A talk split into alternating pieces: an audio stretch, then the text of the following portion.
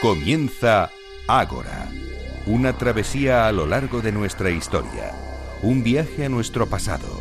Dirige y presenta David Benito.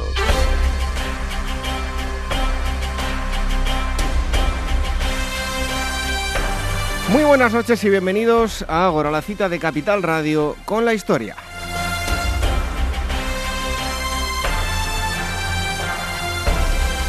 Un nuevo sábado aquí estamos reunidos en esta plaza radiofónica donde tanto charlamos de historia. Pasen, acomódense y relájense para disfrutar en la próxima hora y media con los sabios que hoy nos visitan. Este es nuestro sumario. En primer lugar, hablaremos de Felipe II. Nos visita el historiador Javier Olivares, guionista de series históricas de mucho éxito y nos hablará de su libro de reciente publicación. Hoy también les hablaremos de literatura, o mejor dicho, la influencia de la literatura de uno de los grandes en los siglos XX y XXI. Hemos estado en una exposición de este autor de Julio Verne y les ofreceremos la charla que mantuvimos con los comisarios. También les hablaremos de la risa, un estudio antropológico que trata los diferentes temas sobre los que se ha reído el hombre a lo largo de su historia. Y recibiremos también a Alfonso Benito que nos trae una nueva fotografía con una gran historia tras ella. Hoy la cosa va de camuflaje, de ciudades inexistentes. Y por si todo esto fuera poco, también efemérides, los libros de Irene y noticias de actualidad. ¿Se quedan con nosotros?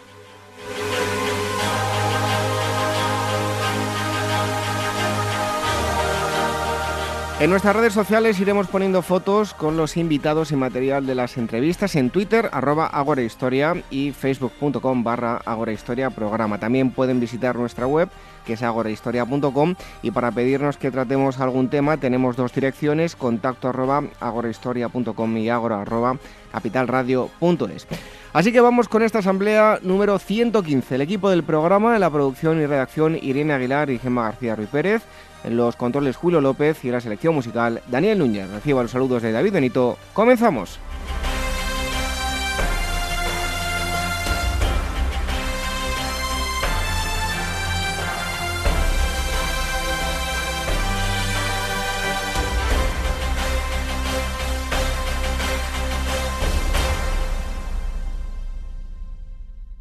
Clio Revista de Historia 169, número de noviembre. Franquismo, chismes de la España católica, apostólica y romana. La oscura fortuna de Franco. La obsesión del caudillo por la mano de Santa Teresa. Totalitarismos, el diablo encarnado en la historia. La búsqueda de la Mona Lisa. Grecia, el origen egipcio del mito clásico. La oscura muerte de Pasolini. Los secretos de Osiris bajo el mar o la nueva fotografía de Billy el Niño y mucho más. Todo esto en Clio, Revista de Historia 169.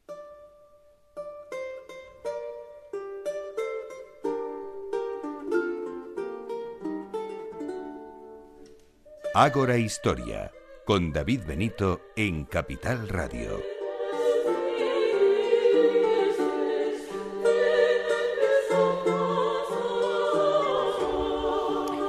Desde este momento les vamos a hablar de un niño que no eligió ser hijo de quien era, veía a su padre con muy poca frecuencia, tan poca que casi no recordaba su cara.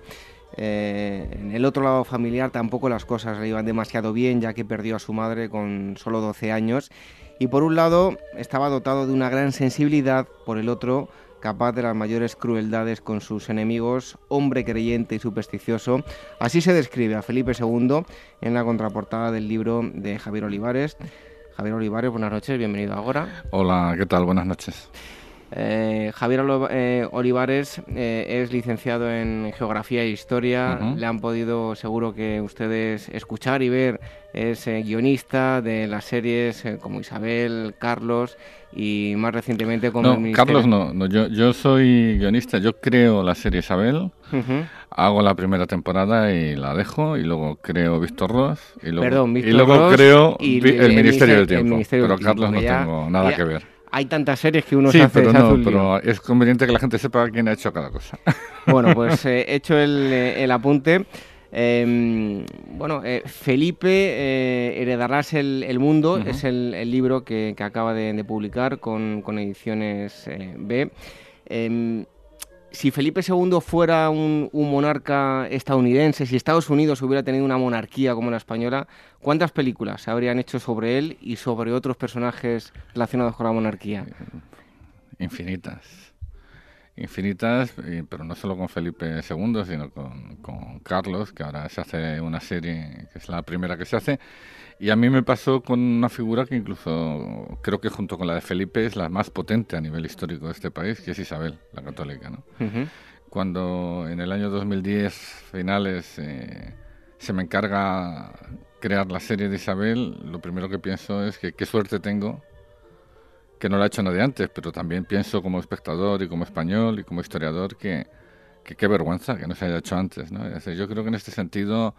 Eh, España y sus medios audiovisuales y su, su cultura eh, tiene una deuda con su propia historia, pero no para halagarla ni para ponerla en un, sino simplemente para analizarla, ¿no? Y para ver lo bueno, lo malo, qué ha pasado, qué no ha pasado, es decir, para equivocarse o para acertar, para debatir o para entretenerse o para criticar, para lo que fuere, pero la historia es un género que se ha dejado muy de lado y que, y que cuando se ha ido a ella muchas veces ha sido para caramelarla, para generar héroes donde no había o para fomentar historias de amor imposibles que hubieran dado igual hacerlas en un culebrón que en una serie de historia.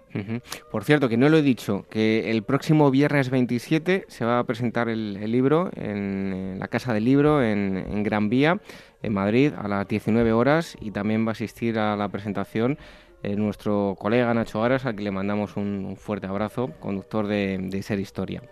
Hay muchos historiadores que rechazan la, novela histórica, otros la apoyan, unos consideran que los autores pueden abusar de las licencias y confundir a la gente, otros que de esta forma se acerca la historia eh, al, gran público y así provocan interés. Eh, tú has participado en series, si los libros marcan una serie mucho más, ¿qué piensas de, todo esto? Que hay malos investigadores, buenos investigadores y excelentes investigadores, y que hay eh, malos novelistas, buenos novelistas y excelentes novelistas, y guionistas lo mismo, y fontaneros y futbolistas. Entonces, no se puede generalizar. Yo he debatido mucho esto en un programa que, que tengo con, con Javier del Pino y Lourdes Lancho en la SED, el Consulado del Tiempo. Sí y he debatido mucho con historiadores, ¿no? La mayor parte están a favor, ¿eh? y, juegan y se divierten y además dan, son muy agradecidos.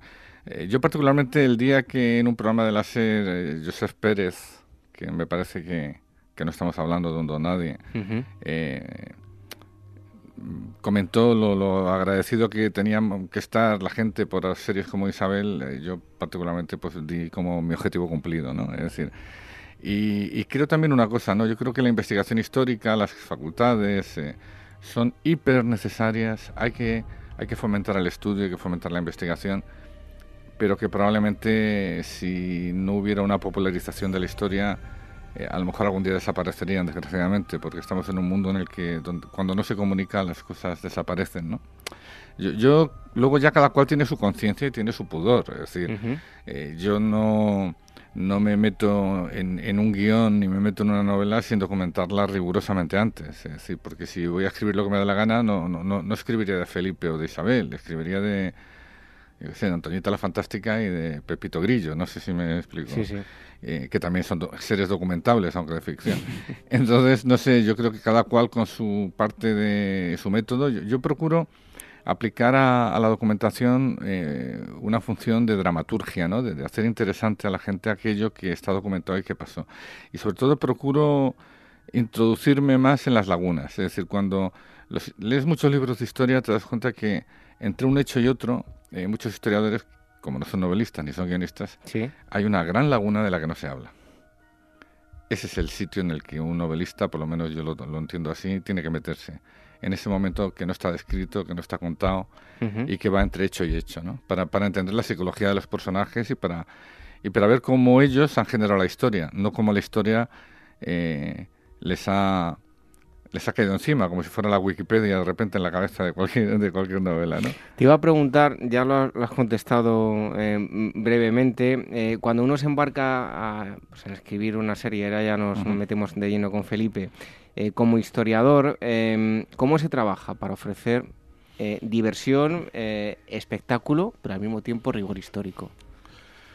Hombre, yo creo que lo primero, eh, utilizando un lenguaje que pueda llegar a todo el mundo sin faltar al, lenguaje histórico. En ese sentido, siempre he apelado a, José María Valverde, que fue el gran traductor al castellano de Shakespeare, y a Tom Stoppard, del cual todo el mundo conoce, sobre todo Shakespeare in Love, que de repente te maneja el lenguaje shakespeariano de una manera que lo puede, que lo puede seguir cualquier lenguaje, la forma de comunicarse está claro. Y luego están las emociones, ¿no? O sea, pensar que el personaje al que tratas eh, es un ser humano y que los seres humanos siempre se mueven por codicia, por amor, por deseo, por, poder y entrar en una especie de análisis psicológico que, que, lo convierta en alguien entendible a otro ser humano que es el espectador o el lector y que le emocione. ¿no? Yo creo que yo intento eh, generar emociones porque todo el que se emociona piensa. Y es un pensamiento profundo al que puede acceder un filósofo o un peón albañil. La emoción. Entonces, de esa manera no le faltas el respeto a nadie y, tratas a todos de una manera eh, lógica, humana y que, y que sin eh, despreciar ni saltarte a la torera códigos que no se pueden saltar cuando tocas la historia, que es la documentación.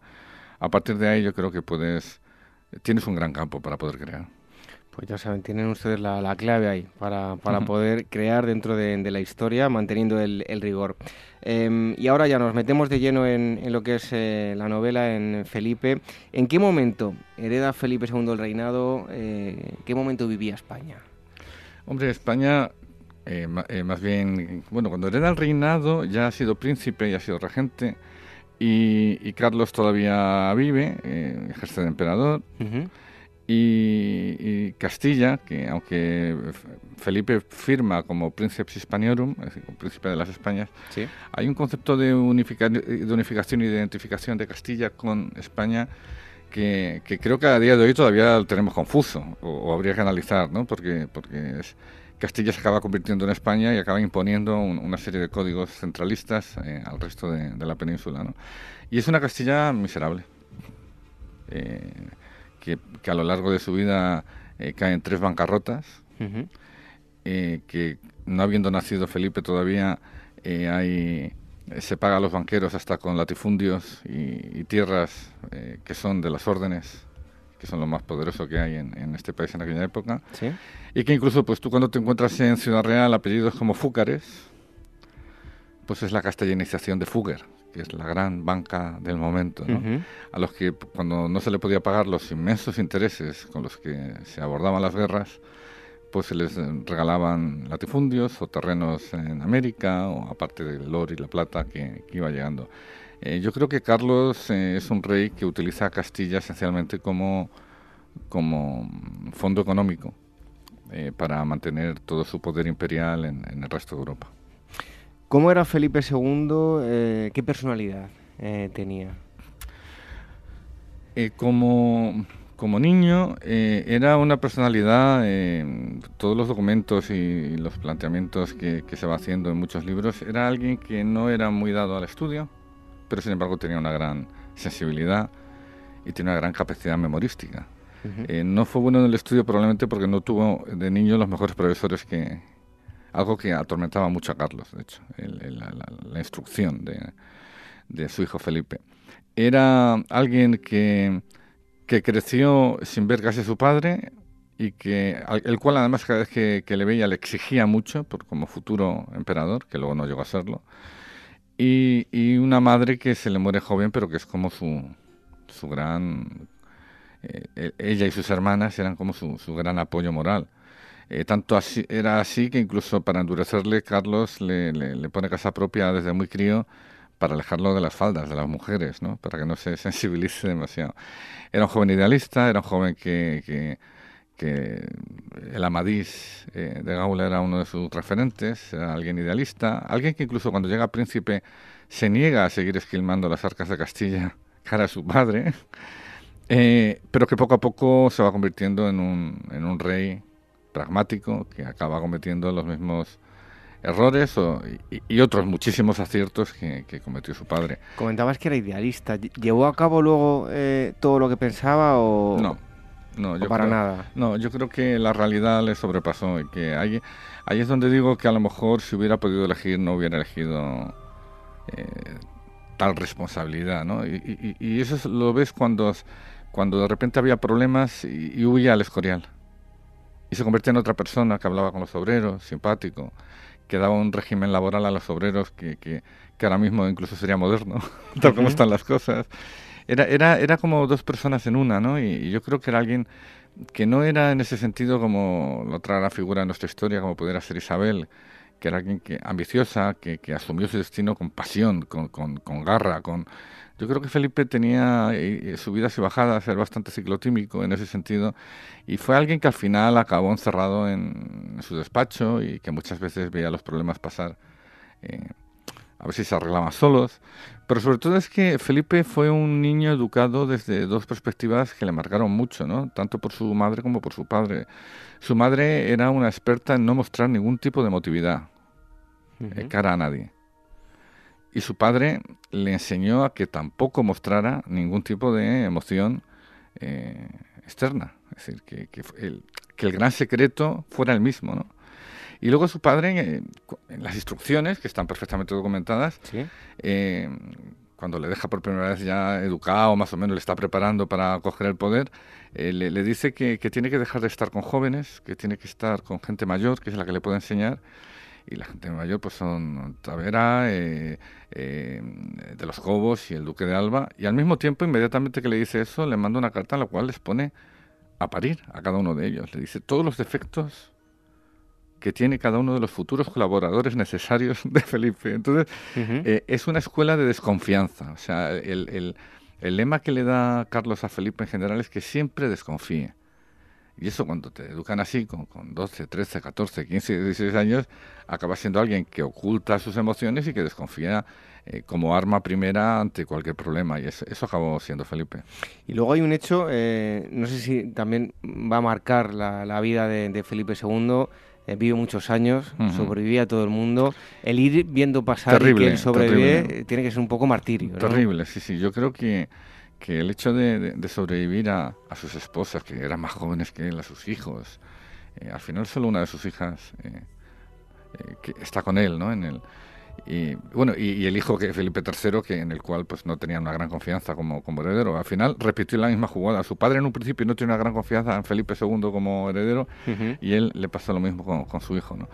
Eh, yo creo que eso es una tristeza y una melancolía profunda, ¿no? Sobre todo el, año 1568. El año, el horribilis. Va a ser horrible, nunca mejor dicho para él, ¿no? Por su hijo Carlos, eh, que muere en circunstancias eh, complicadas porque él está en, en, arresto, digamos, domiciliario, ¿no? En el sentido, por, por acusado de, eh, digamos, de, de traición con, con, enemigos de Flandes. Y al final, bueno, tampoco tuvo una salud mental muy estupenda su hijo Carlos. Pero sobre todo fue... Murió Carlos y inmediatamente murió Isabel de Valois. Eh, Isabel de Valois fue como una especie de ángel que cuando llega a la corte, eh, la hija del rey francés, que tantos problemas le había traído, curiosamente, eh, yo creo que es la única persona, la única mujer que endulzó la vida de Felipe y de, la corte, incluso logró, hacía, excursiones, ¿no? se iban de excursión por el campo con Carlos, con el hijo Carlos, con con la hermana Juana, con todo. Fue alguien que de repente revolucionó y, dulcificó la corte muchísimo, Isabel de Valois. Y tenía una gran relación, incluso se rumoreaba algo que yo creo que me parece un mal rumor por parte de cierta leyenda negra, que tenía relaciones con, con Carlos, hijo, el hijo de Felipe, pero esencialmente lo que sí tuvo fue una gran relación emocional porque eran de la misma edad la esposa Isabel de Valois y Carlos, hijo de Felipe, eran de la misma edad, ¿no? Entonces había una especie como de, de, compañerismo, de, relación, que cuando muere el hijo, cuando muere Carlos, Isabel de Valois tarda poquísimo también en irse, ¿no? Yo creo que, se suma una gran depresión. Bueno, estamos hablando con Javier Olivares, que es autor del libro de Ediciones B, eh, Felipe, heredarás el, mundo. Una de las principales características de, su reinado será la expansión por el Pacífico y el, Atlántico. Eh, bueno, digamos que un reinado de, con un marcado carácter explorador. ¿no?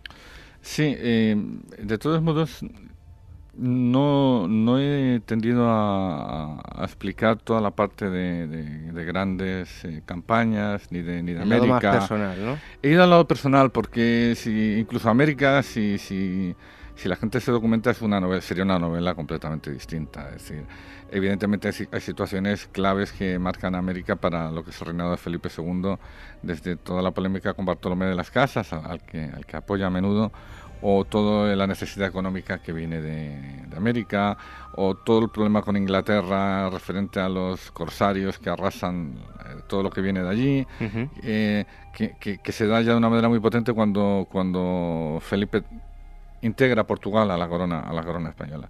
Pero no he querido contar la historia de Filipinas ni de un posible y maravilloso dato que es una posible idea de invadir China, o sea que eso me parece fantástico, porque entonces habría escrito otra novela, ¿no? Pero yo creo que hay que decidir el punto de vista del de que escribes una novela o haces una serie para no dispersar. Y eso lo hice con Isabel, en la, creando la serie en la primera temporada, eh, y eso es lo que he hecho con Felipe, ¿no? Eh, he puesto todo ese entorno como ecos que llegan de fuera ante, ante los que él tiene que tomar partido, pero si me hubiera puesto a escribir todo eso, eh, se hubiera mareado el lector y además creo que en vez de 700 páginas habría 5.000. Sí, que, ha salido bastante voluminoso. Sí, bueno, el cuerpo de letras muy agradable, pero que sí, yo creo que hay que elegir, cuando uno novela o, ficciona hay que hacer un punto de vista y no ir a, mil asuntos porque si no al final, para eso están los libros de historia, es, que esa es la diferencia, ¿no? Eh, ahí están los libros de historia para documentar. Yo, yo, lo que hago es una narración muy fragmentada, muy personal del personaje, eh, con, con, capítulos no muy largos que, digamos, van eh, recorriendo todas las etapas importantes de, de su vida. Y, y, hay partes intermedias que a nivel de documentación o de este tipo de cosas que tú dices, son como si hiciera elipsis en las que el espectador, si quiere curiosear, puede ir a ese libro de historia y complementarlo, pero no es mi función. Eh, porque no, pues ¿Cuál es el hilo conductor de, todos esos capítulos? Hombre, el hilo conductor es, es eh, él, su relación con las mujeres, eh, con su madre, con sus hermanas. Yo creo que las mujeres en la, en la vida de Felipe son, son importantísimas. Isabel de Osorio, claro, la princesa de Éboli, a la que se le dice que tiene un... Todo el mundo dice que tuvieron un una relación que ningún historiador da por probada, con lo cual tampoco la he dado yo. decir, no, no he hecho un culebrón, eso que lo tenga la gente, la gente muy claro. ¿no? He, documentado y cuando me, me, daba cuenta de que el tópico me llevaba a un terreno que no era el que las fuentes me indicaban, he procurado evitarlo. No, no he ido a lo tópico, ni he ido a, a la novela de amoríos. ¿no? Em, hay una cosa curiosa, eh, Monasterio del Escorial es sinónimo de, Felipe II, yo acudido muchas veces al lugar, vivo muy cerca eh, y mucha gente me pregunta por, un, lugar y un, hecho, ¿no? Eh, la silla de Felipe II. Un lugar eh, que está relativamente cerca, eh, se puede ir y hay unas vistas impresionantes. Por la noche en verano hay que ir con antimosquitos porque si no te, brean.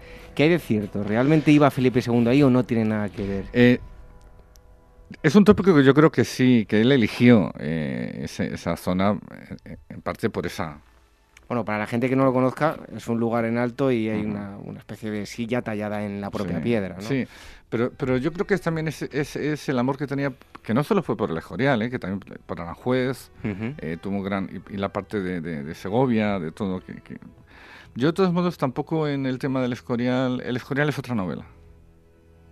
O sea, yo el Escorial, eh, para que la gente lo entienda, lo he tratado aquí como el, el sueño de, Felipe, su afán de pasar a la posteridad con un gran monumento que, le recordara y, eh, y como expresión de la gran cultura y del gran nivel en, temas como arquitectura, mobiliario, diseño, que podía tener eh, Felipe II, ¿no? que yo creo que es uno de los puntos más positivos del personaje, ¿no? la capacidad que tenía de hacer eh, un monumento que, que, unos hubieran hecho un monasterio, otros hubieran hecho un palacio, otros hubieran hecho unos jardines, pues él hizo todo en uno, ¿no? Es decir, él hizo algo no a la medida de, de, un rey que, que, gobernaba hombres, lo hizo a la medida de un rey que tenía que dar cuentas a Dios. Y lo hizo con esa magnitud de, de dar cuenta, de, casi de, proporciones casi divinas o, o, inmarcesibles para lo que es un ser humano toda la parte que confiere el, monasterio del Escorial, esotérica, el, perro negro, todo este tipo de mitos y tal, eh, insisto, he, procurado dejarlos como de, fondo. Eh, yo creo que esa es otra historia y yo he ido a, esa relación con él, con todos los problemas que él iba teniendo y cómo los iba sorteando y sobre todo hay que pensar que, ¿qué cuentas? ¿Toda la trama suya con Antonio Pérez y el asesinato de Escobedo o te paras a contar lo esotérico del Escorial? No, sé si me comprendes, tienes, que elegir. Aún, así, el último capítulo se llama Crucifijos y, Unicornios. ¿Qué papel va a jugar pues, la superstición, la magia mm. dentro de la vida de una persona eh, tan religiosa como, como era Felipe II? Eh, sí, bueno... Eh, cuando no se quedaba embarazada Isabel de Valois, hizo traer de Francia la reliquia de un santo del siglo XI, creo. Eh, y cuando muere, primero pide crucifijos, luego pide sus reliquias, que tiene una colección de reliquias eh, importante, que va empieza a comprar en su viaje, en su primer viaje, en el felicísimo viaje que va por toda Europa para conocer lo que iba a ser su imperio, en cierto modo luego no fue imperio, pero tenía un, reino que era como un imperio, y ahí empieza a coleccionar reliquias en Colonia. ¿Sí? Y también tenía una colección de cuernos de unicornio, que no sé dónde los compraría ni, de qué, ni de qué. Y al final eh, tenía tal pavor y tenía tal, tal eh, ante la muerte que, se hizo rodear de todo, de los crucifijos, de las reliquias, de los unicornios y de todo, ¿no? Como una especie de si no me vale una cosa que me valga otra, ¿no? Bueno, ya para concluir, eh, a todo aquel que se enfrente al libro, Felipe darás el mundo, en todo caso va a conocer el lado más personal de Felipe, ¿no? Sí, pero al mismo tiempo no va a, no se dejan a un lado todos los grandes hechos históricos que ocurren y cómo inciden ese, en esa situación personal. Es más, cómo a veces su situación personal le lleva a tomar una serie de medidas distintas, por ejemplo, un caso evidente de eso es Juan de Austria, toda su relación con Juan de Austria, en en, digamos, en lo que es la parte histórica de datos históricos que está muy, muy detallada y que además eh, yo creo que he intentado hacer grandes eh, retratos, pese a que el protagonista es Felipe, de Antonio Pérez, de Mateo Vázquez, de Juan de Austria, de, sus mujeres, de sus hermanas, de sus hijas. Es decir, es una gran galería de seres humanos que están en, el, en la cima del mundo y que, pese a estar en esa cima del mundo, son seres humanos. Bueno, yo creo que aquí se, da el binomio perfecto que es historiador y guionista. Y, de todo ello pues pueden salir eh, cosas como Felipe heredará el, Mundo de Ediciones B o eh, series de televisión, no Carlos, que ya lo he dicho antes, y, no es el creador de, Carlos y de eh, Isabel y otras series como El Ministerio del Tiempo. Él es Javier Olivares, que ha estado hoy con, nosotros. Muchísimas gracias por haber venido a, contarnos pues algunos de los secretos de, de Felipe y de la novela. No, muchísimas gracias a ti, por supuesto. Pues lo recomendamos, el libro de Ediciones B, y seguimos con más cosas aquí en Ágora.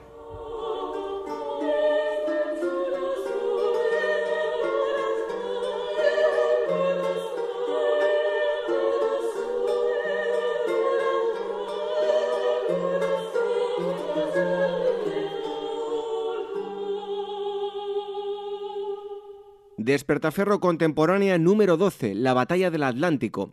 Durante la Segunda Guerra Mundial, una de las batallas más duras de la contienda en aguas del Atlántico, el asalto sin tregua de los submarinos alemanes para estrangular el comercio británico. Revive este mes en Despertaferro contemporánea el duelo entre la audacia de los lobos grises germanos y el desarrollo tecnológico de los cazasubmarinos aliados. A la venta en librerías, kioscos, tiendas especializadas y despertaferro-ediciones.com.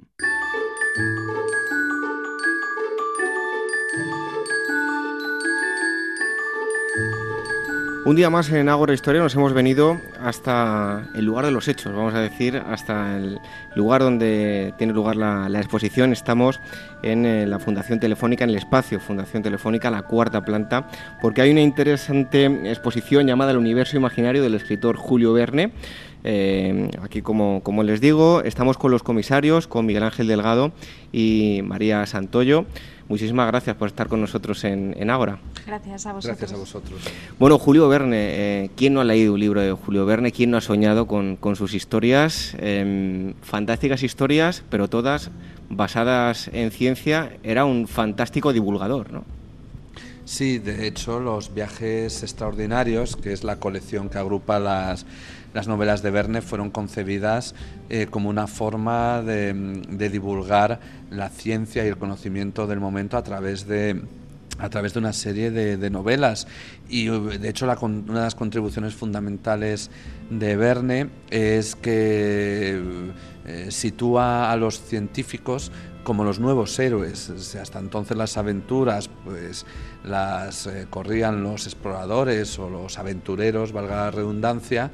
Eh, Verne incorpora a los científicos que utilizando las herramientas de la ciencia y de la tecnología son capaces de conseguir que los protagonistas de las novelas pues mm, afronten las mayores dificultades y salgan y salgan indemnes. Bueno, no lo he dicho, eh, se inauguró el 5 de noviembre, va a estar la exposición hasta el 21 de febrero, así que hay eh, navidades de por medio para que la gente pueda venir a, visitar la, exposición. Eh, lo que hay que dejar claro, ¿no? Es una exposición donde se va a ver la influencia de, Julio Verne en, los años posteriores, aparte también de varios objetos que son auténticas joyas a nivel histórico pues, por, por la importancia que tienen, ¿no? Sí, esta exposición trata sobre, sobre el imaginario de Verne, sobre los mundos que generó en ah, cerca de 100 novelas publicadas, eh, un universo muy rico, muy matizado, que, básicamente pintó el, mundo con, aventuras. Eh, pero no es el centro de la exposición, ese es el punto de partida. La exposición trata sobre el legado y cómo ese universo imaginario influye tanto en los contemporáneos de Julio Verne como en, personas de generaciones posteriores. Eh, podríamos citar, por ejemplo, el caso de, algunos astronautas como Gagarin, que fueron fervientes lectores de Verne y, de hecho fue esa circunstancia la que, les hizo hacerse astronautas y creer en la posibilidad de viajar a la Luna. Nos interesaba eso, el legado imaginario de Verne y cómo eh, otras personas eh, lo hacen realidad en algunos casos o, lo extienden, lo, amplifican o, generan algo nuevo a partir de esa, iconografía de Verne. ¿En qué diferentes ambientes está articulada la, exposición?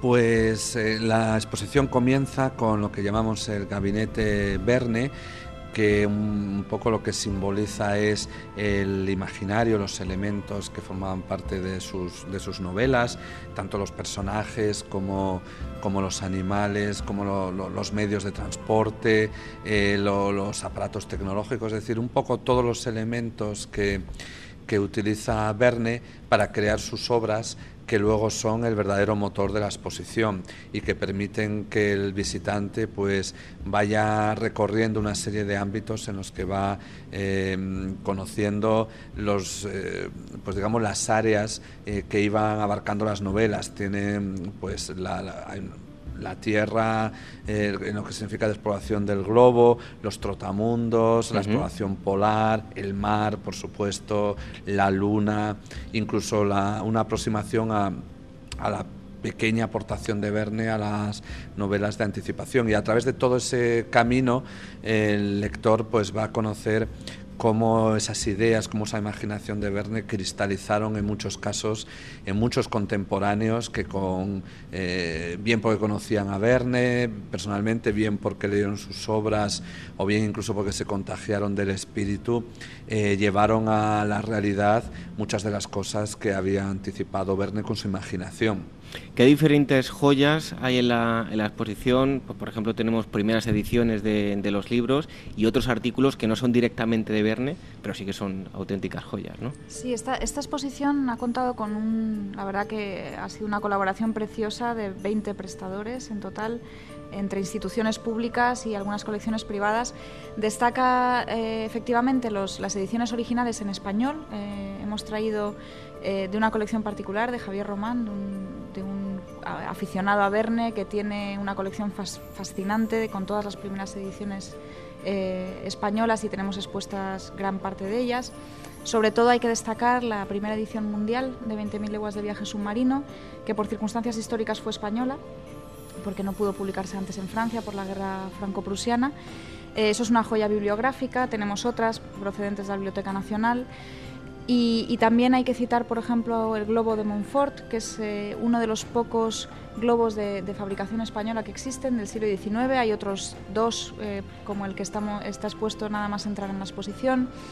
Hay eh, fotografías muy interesantes, muy valiosas y en algunos casos inéditas. Yo destacaría sobre todo las de la colección Warswick de Nueva York, con imágenes del mundo contemporáneo de Verne, de, cómo era el mundo cuando Phileas Fogg lo, dio la vuelta a él y también una, una, selección de fotografías, y esto, esto sí que es bien particular, que nunca se han expuesto antes, que se encontraron en, en la Antártida eh, hace un par de años y que llevaban 100 años en el hielo y son fotografías del equipo del Mar de Ross, que era el equipo de apoyo de la expedición de Shackleton. Son unas pocas cosas que podemos destacar, pero hay muchas más. Son, eh, como, como decíamos antes, son unas cerca de 300 piezas las que exponemos.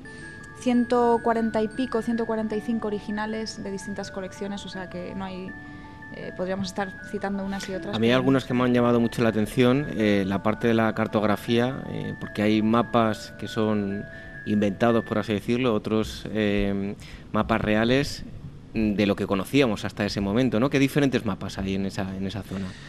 Pues tenemos, bueno, presidiendo esa pared tenemos una gran carta eh, geográfica de 1870 prestada por el Museo Naval que además es la primera vez que sale del museo y que mm, es muy significativa del, momento porque aparece la, tierra conocida, evidentemente, pero aparecen las manchas eh, blancas pues en, África Central, en, en, Australia, por supuesto los polos, en los que están todavía las zonas que no se conocen.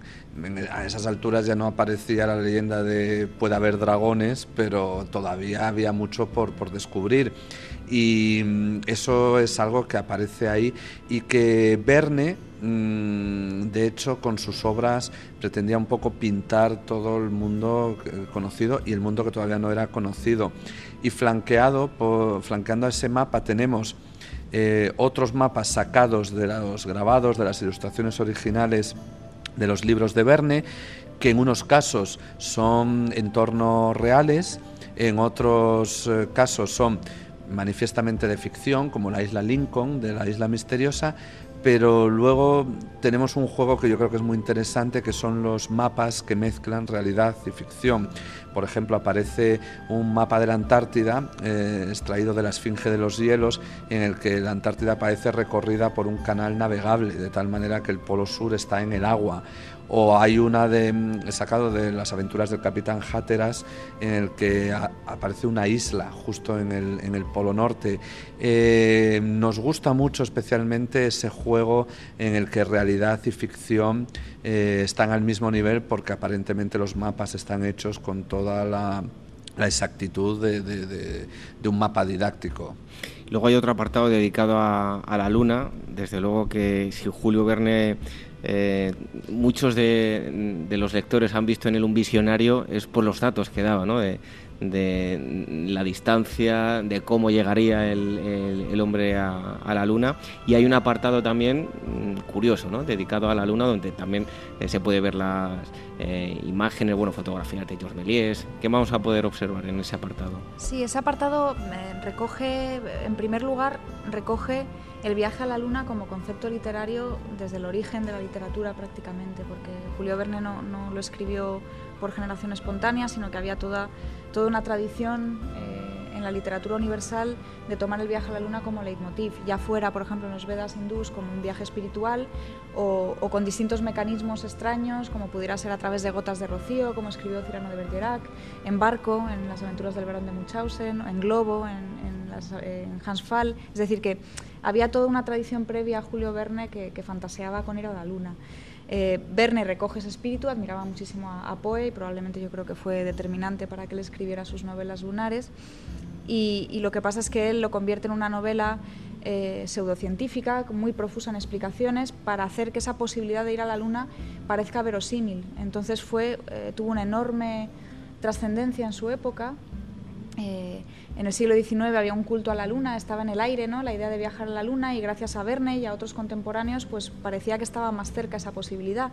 Y es cierto que hay una serendipia increíble, hay algunos datos que, ya conociendo la historia de las misiones Apolo coinciden y, en el fondo reflejan una cosa, y es que el viaje a la Luna no era útil desde un punto de vista científico, pero era una necesidad cultural, había como una, determinación y una furia cultural por la idea de poder dominar ese, ese ese cuerpo que vemos todas las noches, ¿no? nuestro vecino más cercano que, que Verne recogió y le dio un aire de, posibilidad real que, al final eh, resultó ser así, ¿no? Eh, pues casi 100 años después. Yo mm, recuerdo, eh, no sé si voy a decir bien el, título, no tengo muy buena memoria, creo que era París en el siglo XX, puede ser el, título del libro, me sorprendió muchísimo, ¿no? Porque sí, hablamos de la Luna, pero más sorprendente aún es adelantarse tanto en el tiempo. Si bien es verdad que el hombre deseaba llegar a la Luna, pero para irse en el siglo XX también es difícil imaginar aquello, ¿no? Sí, además de esa novela tiene una historia muy curiosa porque es una novela muy temprana de, Verne, la escribió justo después de Cinco Semanas en Globo, que es su primera novela de la serie de viajes extraordinarios. Eh, y a su editor Hetzel no le gustó porque frente a la imagen positiva, ilusionante que quería que transmitieran los viajes extraordinarios, París en el siglo XX es una visión bastante triste y amarga del, futuro, porque presenta un futuro en el que la ciencia se ha impuesto de tal manera que las humanidades han sido totalmente arrinconadas, es un mundo frío y tecnológico y Hetzel pensaba que, eso contradecía la, idea que iban a transmitir el proyecto de los viajes extraordinarios.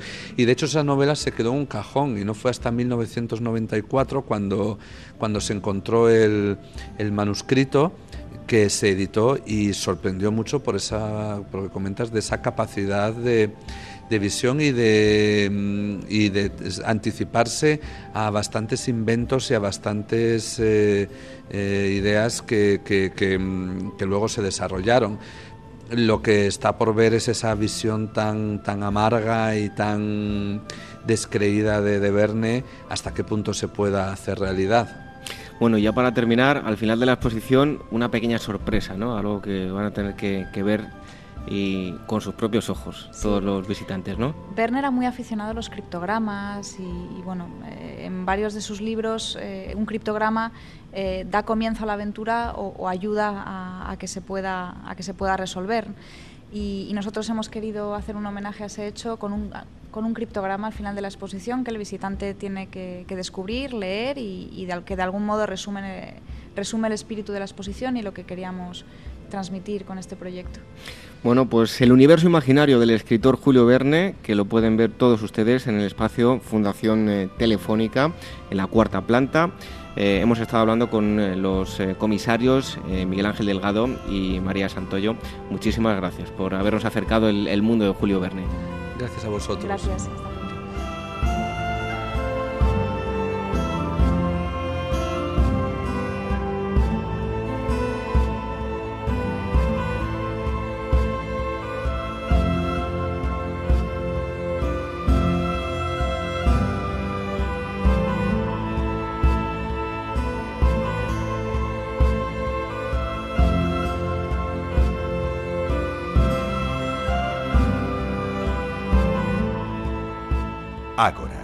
Donde la historia es la verdadera protagonista. En Capital Radio con David Benito.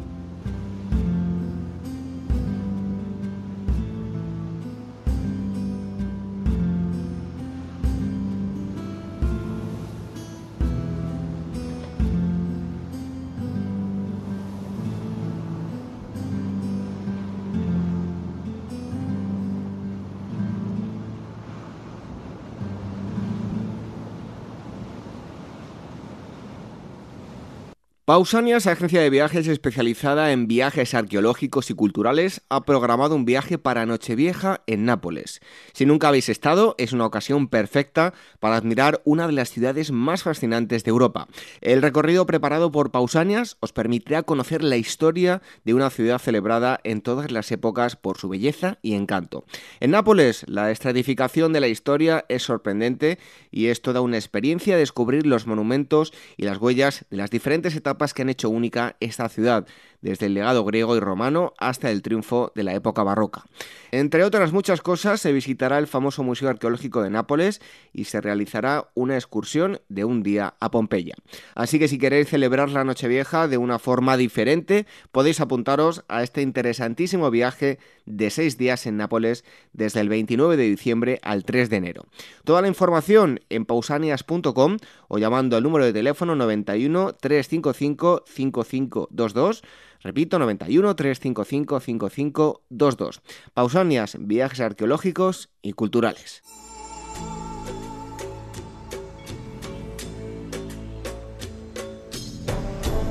¿Quieres que hablemos de algún tema en concreto? Escríbenos y dinos qué te gustaría que tratásemos en el programa contacto arroba agorahistoria.com y agora.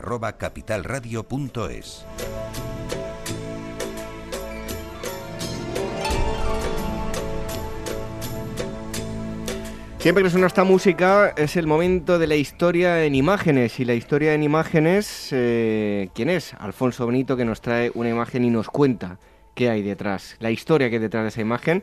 Alfonso Benito, muy buenas noches. Hola, buenas noches a todos los oyentes. Bueno, hoy nos vas a hablar de, ya nos hablaste hace tiempo de camuflaje, en este caso era un submarino, pero hoy nos vas a un barco, un submarino. Me, me apunta que un submarino, que era un barco. Pero hoy va a ser un camuflaje aún más impresionante porque es una ciudad prácticamente. Sí, la, foto desde luego no es, eh, no es gran cosa, porque cualquiera que ve la foto, eh, como tú las pones luego para que la gente las pueda Por cierto, que no, ver. no, lo he dicho, eh, foto que ya pueden ver en nuestro Twitter, en arroba agorahistoria y también en facebook.com barra agorahistoria programa. Ahí pueden ver la foto que ya hemos subido de la que nos está hablando al, Efectivamente, pues es una foto que se ve una, una urbanización típica de Estados Unidos, de chalecitos, pues eh, con, sus, eh, con sus calles, sus zonas verdes, eh, una, foto muy bonita, ¿no? Entonces, ¿qué tiene, ¿qué tiene de particular esta foto? Cuéntanos. Pues la foto esta tiene de particular que es totalmente falsa. Es totalmente falsa. Lo que se ve encima es un manto si se aprecia en el borde de, la foto, en el borde... Se como que está vallada la ciudad, ¿no? Exacto, y como si estuviera más elevada la ciudad, más elevada, entonces es, un decorado de nada más y nada, metros, nada, menos que 165.000 metros cuadrados. Es un decorado con casitas, con hierbas, con césped, con coches, todo, todo falso, de madera, de plástico, de goma. Y eso sí, que en, esta foto no, se aprecia, pero en otras con actores, con actores también, pues gente tomando el sol, tomándose una Coca-Cola, en fin. Eh. Y esto vino como consecuencia de que el famoso 7 de diciembre del 41, cuando el, el, ataque por sorpresa de los japoneses a la base de Pearl Harbor, hizo que los eh, Estados Unidos, a partir de ese momento, entraran en la guerra. Entonces, eh, dos meses después, dos meses después, el creyeron, no sé si es cierto o no, pero bueno, creyeron ver en las costas californianas pues como que asomaban algunos submarinos japoneses eh, dos meses después del, ataque este de Pearl Harbor. Entonces eso cundió el pánico y en esa costa que está la ciudad de Seattle, con una importante fábrica de la, de la Boeing, que es la de la foto, vieron que en ese momento y con el ataque que habían sufrido, pues los Estados Unidos no tenían un gran armamento para poder, no tenían fuerza para poder repeler un ataque que hubiera, que hubiera supuesto a esas bases de fabricación de, aviones. Y entonces no se les ocurrió otra cosa más que pedir ayuda, pues a quién iban a pedir ayuda para hacer un camuflaje, a Hollywood, para eh, ver de qué manera podían tapar totalmente esa fábrica una fábrica que estaba llegaba a producir 300 aviones al mes. Entonces era muy importante. Me, recuerda mucho a, algo que, me, bueno, me pilla muy de cerca, ¿no? Del libro mío de Área 51. Allí lo que hacían es que como, bueno, eran, ya había satélites que, hacían fotos, pero bueno, eran unas fotos no tan detalladas como las puede haber ahora. Lo que hacían era pintar eh, en el suelo determinadas eh, siluetas de aviones. Entonces, cuando veían la, la fotografía a través del satélite, eh, bueno, veían que había una sombra, pero bueno, de un avión que realmente no existía. Entonces luego los que desarrollaban eran otro tipo de, aviones. Ni, se gastaron en aviones de plástico. Nada, lo pintaban directamente en el, en el suelo. No, aquí, aquí, lo hicieron bien porque era... Pidieron ayuda a Hollywood. Claro, pidieron ayuda a Hollywood y entonces eh, era algo de a nivel de seguridad nacional y en ese tema los Estados Unidos, tanto ahora como entonces, ahí se vuelcan, ahí se vuelcan. Y bueno, colaboraron pues todas las, las eh, empresas cinematográficas que la mayoría siguen ahora, pues eh, eh, a Disney, la Metro Golden Mayer, la 20th Century Fox, la Paramount, Universal, en fin, todos se pusieron en marcha y fabricaron este decorado de 165.000 metros cuadrados tapando totalmente eh, lo que era la fábrica y la fábrica seguía a su nivel normal de producción y eso, pues unos 300 aviones mensuales que sacaban a flote. Entonces, es, como la película esta del show de Truman, más o menos, ¿no? Eh, exactamente, exactamente. Entonces eh, hay, hay, otras fotos que las he, la he considerado menos, menos impactante porque se ve pues eh, gente que va que está allí sentada en los jardines, las señoras unas hablando con otras, el otro que pasa y eso pues la, la vida normal. Si hubieran hecho fotografías aéreas en ese momento, eh, los japoneses pues habrían visto pues una urbanización normal, no, no, le habría no le habría causado nada. ¿Y qué tamaño llegó a, tener? Eh, ¿Qué pues, nivel de realismo se, se plantea? sí, sí, el realismo ya te digo que era mm, total, porque aparte de que estaban perfectamente hechos eh, los chalés a base de madera, de elementos plásticos, las calles, el césped eran unas, unas mantas, el césped eran unas mantas que se ponían pues como los estos del fútbol ahora que se llaman los eh, Tupper o Tepper o no sé cómo se llaman, que mm. pero vamos, ahí era mucho más, más liviano, era falso, pero estaba todo perfectamente hecho, con las puertas, con todo, incluso con actores y con gente allí, no viviendo, sino eh, durante el día se relevaban unos a otros, pero estaban allí sentados haciendo la vida cotidiana, haciendo la vida cotidiana para que en una fotografía aérea no, no, no, no diese a entender absolutamente nada, sino que era una, una urbanización eh, mm, pues muy bonita. Bueno, pues eh, sin duda interesantísima la, foto, que repito, ya pueden ver. Eh, que la vean con detenimiento y en la parte de abajo de la foto, si se fijan, eh, ven como que está un poquito más levantado con respecto a otros planos. ¿Sí? Se ve con respecto a otros planos que está un poquito más levantado. Y si se fijan bien, pues pueden llegar a apreciar que es, que es un, un, decorado encima de alrededor de, de, unos tres metros, o así tendría, de lo que era la, la, fábrica, la fábrica real. Hay otras fotografías de, de dentro, que se ve, están como dentro y se ve todo el montaje. Bueno, pues a ver si no las puedes pasar ahora y, las ponemos también en Pero vamos, es curiosa la fotografía de una urbanización y que realmente no lo era. Como muchas fotografías no es lo que parece. Bueno, pues eh, ya les hemos dicho que íbamos a hablar de, camuflaje, un no camuflaje, super camuflaje, eh, que nos ha llevado hasta Estados Unidos. Allí se hace todo eh, a lo grande. Alfonso Benito, que nos ha traído una nueva fotografía y nos ha contado la historia que hay tras esta fotografía. Te esperamos dentro de muy poco con, con más fotografías. Cuando vosotros queráis. Pues continuamos con más cosas aquí en Agora.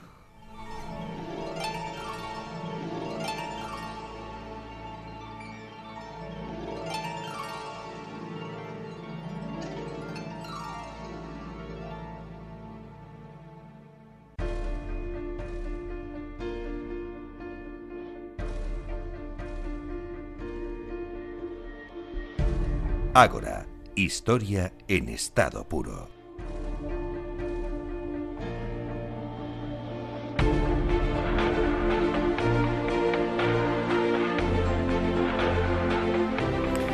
Música épica, como la que nos va a contar hoy Irene, probablemente. Irene Aguilar, buenas noches. Buenas noches. Eh, música épica, digo yo, seguro que nos llevas a la antigua Roma. Exactamente. Intuyo yo, intuyo yo. Sí, exactamente. Bueno, ya está aquí Irene con su libro de, de esta semana. ¿Y qué nos traes hoy? Pues nada, hoy traemos Sangre Imperial de Fabio Sorrentino y la editorial es Bóveda. Bóveda.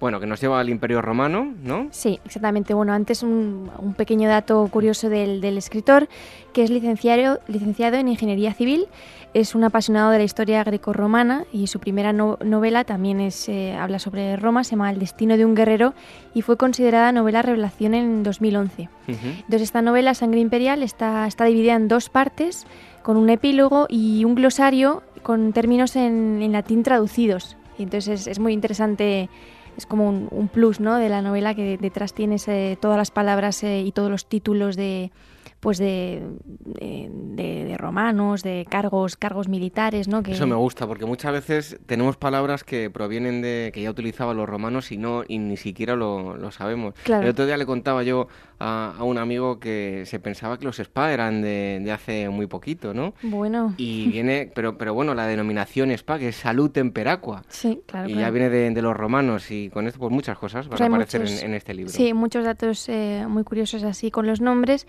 Y luego, pues eh, bueno, a mí esta época, no sé si a ti te, pasa lo mismo, pero me gusta muchísimo por todo el tema de las conspiraciones. ¿A quién no le gustan los romanos, por favor? ¿A quién no le gustan los romanos? Sí, sí, pero, pero la parte esta intrigante de los políticos que de repente desaparecían, que los mataban, todas estas conspiraciones que se recogen en, esta novela, a mí me parecen apasionantes. Son eh, auténticos thrillers, eh, bueno, para mí mucho mejores que los que se hacen ahora, ¿no? Entonces, bueno, el personaje central de, esta novela, el personaje histórico, es el emperador Tito Flavio Domiciano, que, eh, bueno, reina hasta, hasta septiembre del, del 96 y es comúnmente conocido como Domiciano.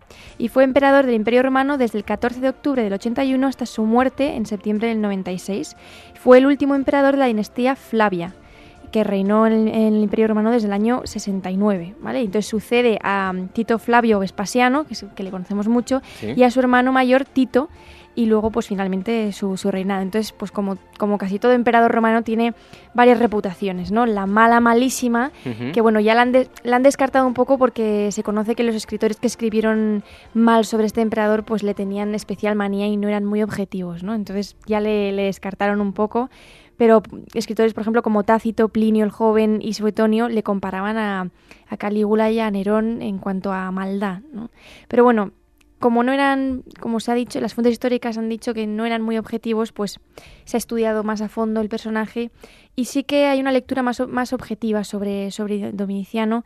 Y es que, bueno, se le describe como como un tirano, como alguien que, que, abusó mucho del poder, pero que también eh, donó, hizo muchísimos donativos a, edificios, eh, a juegos, con lo cual el pueblo pues le apreciaba bastante. Menudos eran, eso es lo que le gustaba a ellos. Exactamente, digamos que la, la, masa, la masa del pueblo pues le tenían gran aprecio por esos donativos importantes, pero luego es verdad que como todo emperador pues abusó de, de poder, eh, pero bueno, bueno, pero fue, fue bastante tranquilo en cuanto a su programa era bastante pacífico ¿no? dentro de su política. Bueno, y de la novela, ¿qué, nos puedes eh, adelantar? Bueno, no contar la trama, pues si no lo... No, no, no, no. Hay oyentes que se quejan, ¿eh? Que, claro. si no nos cuentan los libros. Bueno, pues... no, no, contamos la trama, y mucho menos eh, en esta, que es, un, que es un thriller, aunque cualquier persona que se haya interesado un poco por este emperador ya sabe un poquito, el, el, recorrido, ¿no? Pero bueno, estamos, eh, estamos en Roma, hacia el final del reinado de Domiciano, y eh, bueno, por un lado ya hemos visto eh, políticamente, pues no está gustando sus abusos de poder. Eh, hacia el final de su vida, pues digamos que se era muy paranoico, ¿no? Y persona que veía que estaba en contra de él, tanto si fuera político como no, pues lo mataban o de repente esa persona desaparecía. Bueno, el, pan de cada día allí, ¿no? Y entonces está pues castigando a actores, filósofos, todo opositor que se encontraba pues se, lo, cargaban o le hacían de desaparecer. Y entonces, bueno, hay una atmósfera, pues eso, un poco de desconcertante en Roma en ese momento. Y el emperador crea un servicio de, de, de contraespionaje para contrarrestar a la gente que, estaba conspirando detrás de él. Y eh, nombra jefe de, de, ese grupo, de ese servicio, a Trebonio Macrino. Y eh, Trebonio y su fiel liberto eh, Labieno, bueno, pues el emperador les encomienda una misión que es irse, de Roma a, una colonia específica a investigar los asesinatos en, el lupanar más famoso de, Roma. Eh, bueno, o de, la, de, las colonias, ¿no? Entonces, em, ¿qué sucede? Que conforme van investigando, Trebonio Macrino se da cuenta de que hay cierta relación entre los asesinatos de las prostitutas del Lupanar y las conspiraciones que están eh, creciendo en Roma. Van a haber personajes ahí que tienen, tienen relación con, unas y otras hasta que eh, bueno pues se produce una gran gran conspiración en contra del, del, emperador y vamos a ver si Trebonio pues consigue pararles a tiempo o no o qué, o qué sucede ¿no? Hay varios sospechosos, según la, historia, ¿no? Históricamente, pues eh, quienes estaban un poco metidos en esta gran conspiración, pues, eh, pues había un liberto eh, que se llamaba Máximo, Esteban, un mayordomo de la sobrina del emperador dominiciano, la Guardia Pretoriana pudo haber estado involucrada también, liderada por Norbano y Petronio II en ese momento. Así que bueno, pues esos son algunos de, de los nombres. Luego ya, ya la novela ¿Tiene, alguna, ¿tiene alguna, alguna licencia? Se toma alguna licencia el autor, pero es muy, es muy precisa, ¿eh? no se inventa nada así eh, que digas tú, pues, ala, esto no pudo ser. No, es bastante fiel a lo que pasó y la historia además está muy bien contada. Las conspiraciones se escribieron también. Hay autores que escribieron sobre la conspiración. Irene, dices que te gustan los romanos. ¿Te hubiese gustado vivir en aquella época? Hombre, la mujer lo tenía quizás un poquito peor. El otro día, fíjate, em, que estuvo como invitado a José Miguel Parra, que es experto en, Egipto. Sí que es verdad que las mujeres en, el antiguo Egipto tenían, eran las que mejor vivían, las que más derechos tenían, pero le pregunté a él y decía que no quería vivir en, el mundo clásico, que prefería ser un cazador-recolector, que, que en esta época las termas olían agua estancada y que no había tanta higiene, que trabajaban menos los cazadores recolectores y tenían más que comer, que se alimentaban mejor. Lo idealizamos un poco, ¿no? Sale todo muy limpito en las películas, pero bueno, si tuviera que elegir preferiría mujer en Egipto que, en Roma, sí. Bueno, pero nosotros lo que hacemos es recomendarles que viajen hasta la antigua Roma. ¿Por qué? Porque es el libro que nos ha traído Irene y cuéntanos. Sangre Imperial de Fabio Sorrentino y la editorial es Bóveda. Pues lo tienen, pueden ver la foto con la portada en nuestras redes sociales, en el Twitter, arroba agorahistoria y en facebook.com barra agorahistoria programa y ahí sale con la portada del, libro que hoy le recomendamos. Irene, muchas gracias. Muchas gracias. El, bueno, te iba a decir el próximo sábado, ¿no? En un rato con las efemérides.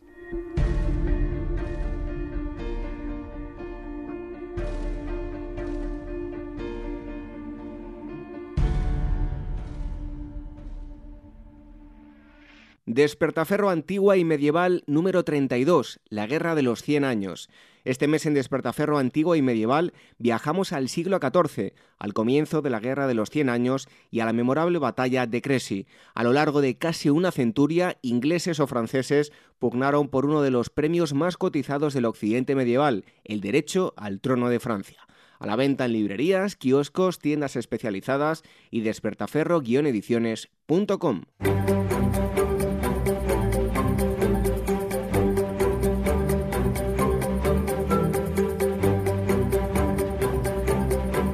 Ágora, historia en estado puro.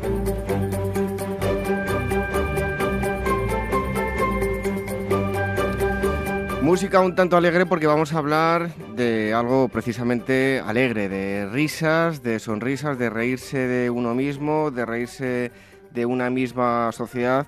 ¿Qué sería de nuestra vida si no nos tomásemos las eh, cosas a bromas.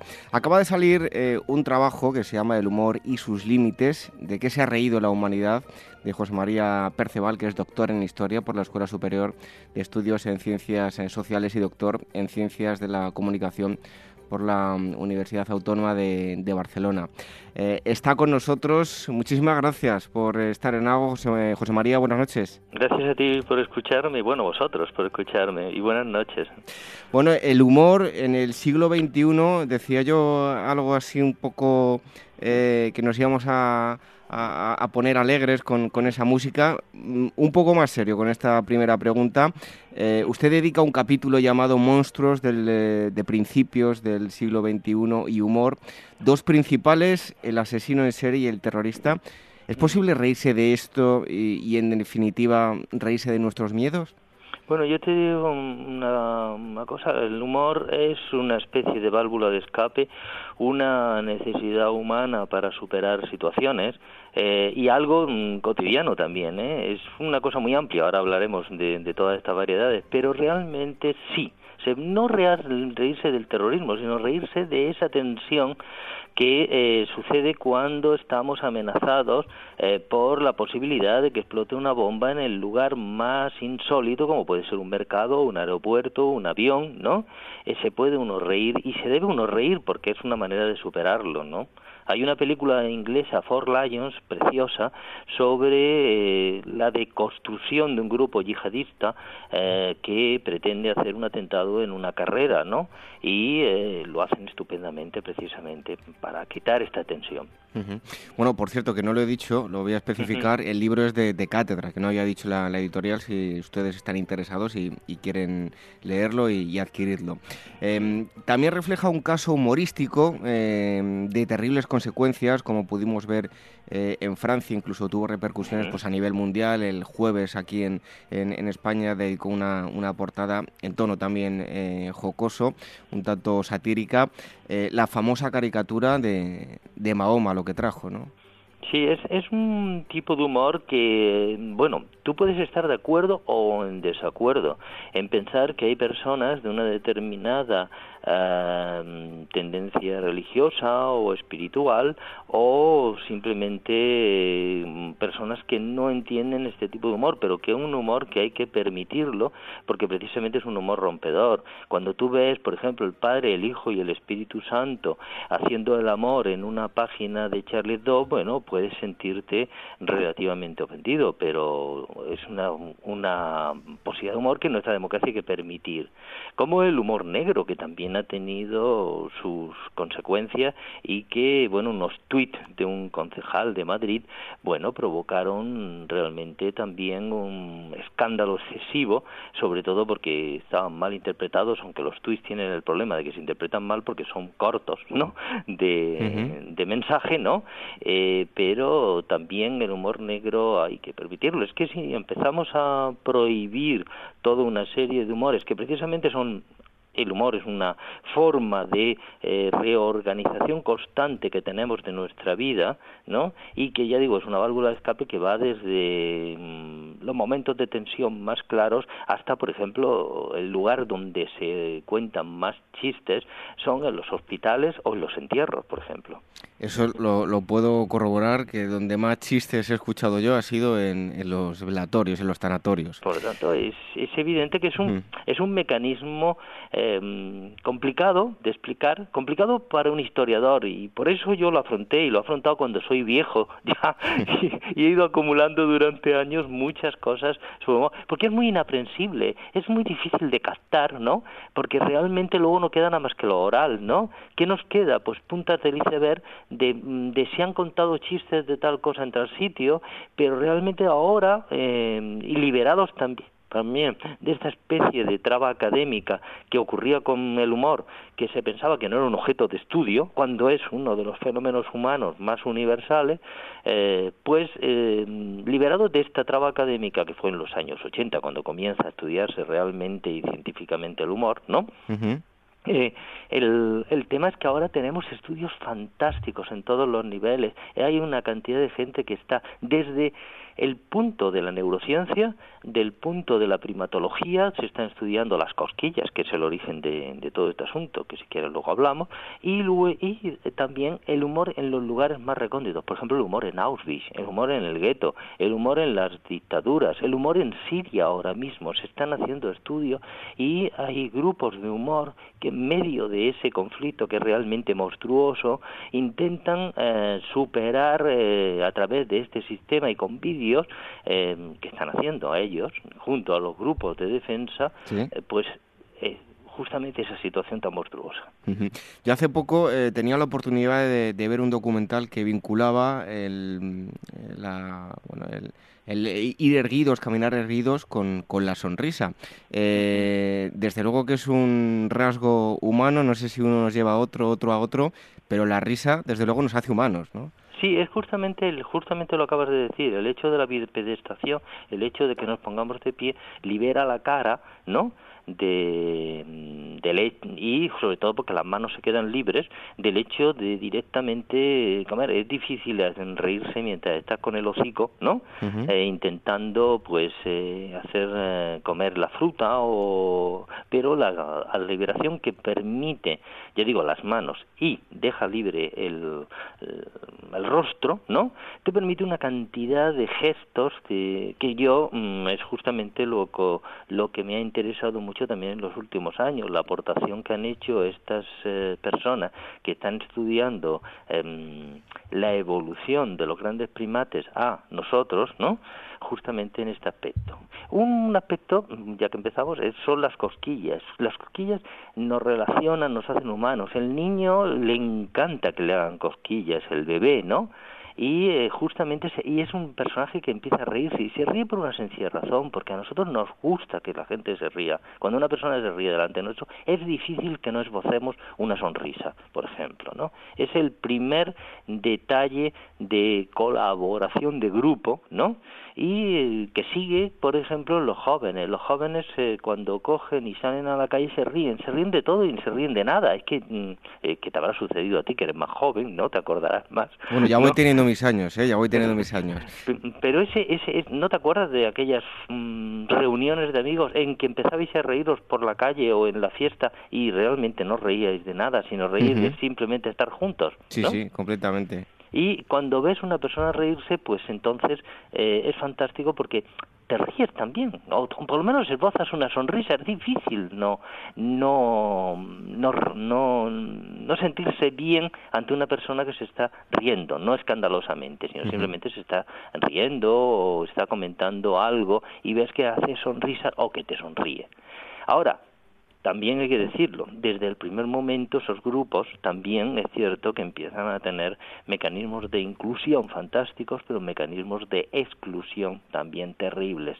Dentro del grupo, por ejemplo, alguien del grupo que de pronto ve que se están riendo o ironizando sobre él, que también sucede, y entonces se siente aislado dentro del grupo, el amigo que ese día, y eso también te habrá sucedido, o eh, si no a ti lo has visto, es decir, el hecho de la exclusión dentro del grupo. Y también con respecto a los demás, ver gente, este grupo de amigos o de jóvenes, ¿no?, que empiezan a reírse o entran en un bar y empiezan a reírse de otro grupo y entonces ahí, ahí comienza el conflicto que también el humor provoca. Bueno, desde luego que le recomiendo este libro porque es un fantástico estudio antropológico ¿no? del, humor y, los límites, así se llama. Eh, José María, ¿qué peso, qué importancia tiene la risa en los relatos y la mitología de la antigüedad? Sí, en la mitología de la antigüedad es fundamental porque hay prácticamente todas las mitologías eh, y, se está estudiando y se está analizando y hay bastantes eh, teorías contrapuestas hablan de que la creación es un momento de explosión de la risa de los dioses. Así de claro no es como una, una cosa humorística, quizás por eso ha salido este mundo tan extraño y tan complejo y tan absurdo, porque es una risa de los dioses. Eh, eso en la mitología, pero si vemos a la Biblia, pensemos que Isaac, uno de los fundamentales padres del pueblo de Israel, ¿no? Y fundamentales porque Abraham no tenía hijos, ¿no? Es decir, tenía, bueno, tenía un hijo con la esclava, ¿no? ¿Sí? Pero no tenía hijo con Sara y entonces aparece la divinidad que por lo visto se paseaba bastante con en aquellos tiempos, ¿no? y charla con Abraham, le dice que va a tener un hijo, Sara, que ya tiene 80 años, se ríe, ¿no? Detrás de, de, la tienda, está escuchando la conversación, y entonces dice, no te preocupes, que te vas a, el que me voy a reír más o menos soy yo.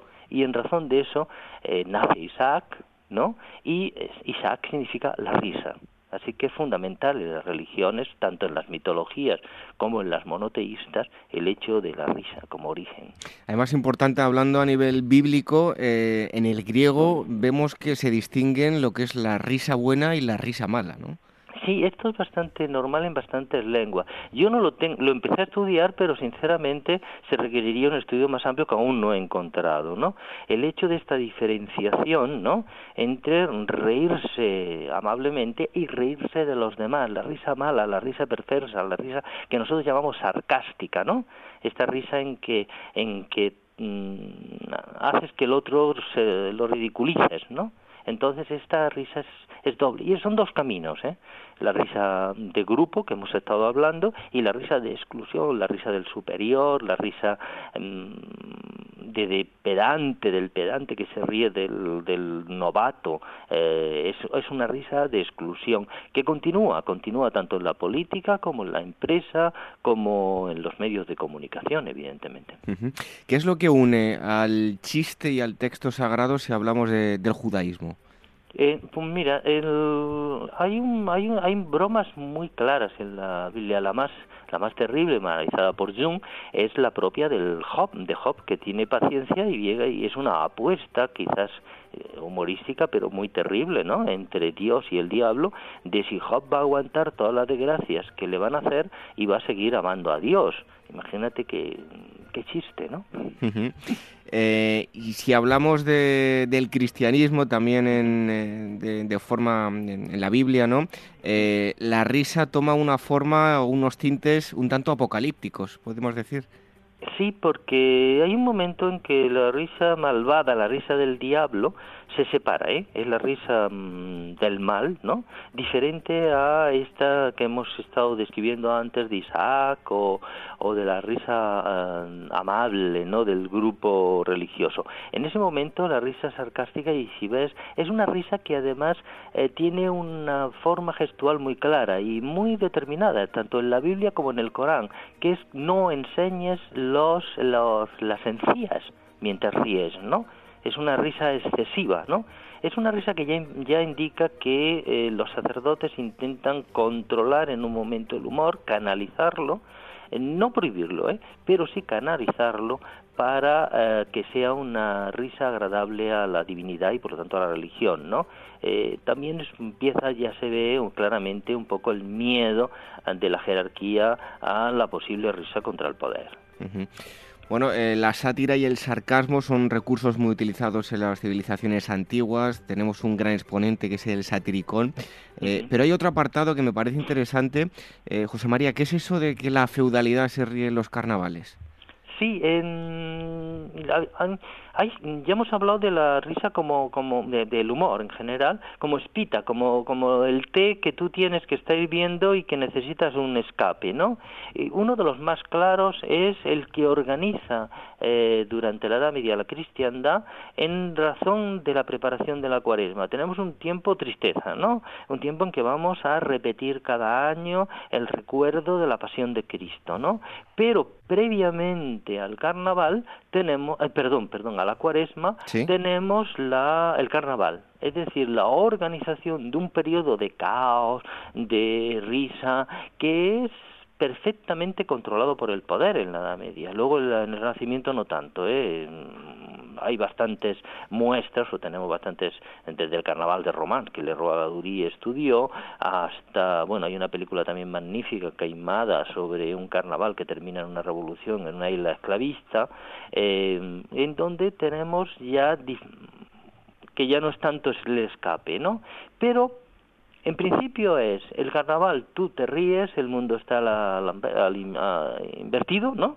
Eh, ese, ese reino del poder, pero es una forma eh, tranquila de ver una serie de oposición que luego se va a canalizar en la cuaresma en la penitencia durante un periodo de prohibición de la carne, por eso es el entierro de la sardina, ¿no?